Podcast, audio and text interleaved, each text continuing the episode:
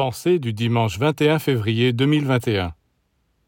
Observez-vous, observez les autres, et vous constaterez qu'en acceptant un enseignement spirituel, le plus élevé soit-il, au bout d'un mois, six mois, un an, cela dépend des personnes, les êtres commencent à tomber dans les plus grandes contradictions. Ils sont mal à l'aise, irrités, ils se révoltent, et au lieu d'intensifier le côté positif en eux, leur travail ne fait que développer le côté négatif. Pourquoi? Parce que chaque nouvelle pensée, chaque nouveau sentiment produit des fermentations dans l'être qui ne s'est pas préparé à les recevoir.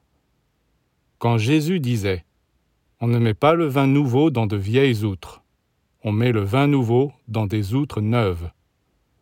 Il exprimait cette même idée que l'homme doit préparer en lui une forme solide, capable de maintenir et de supporter une philosophie, une idée, un enseignement nouveau.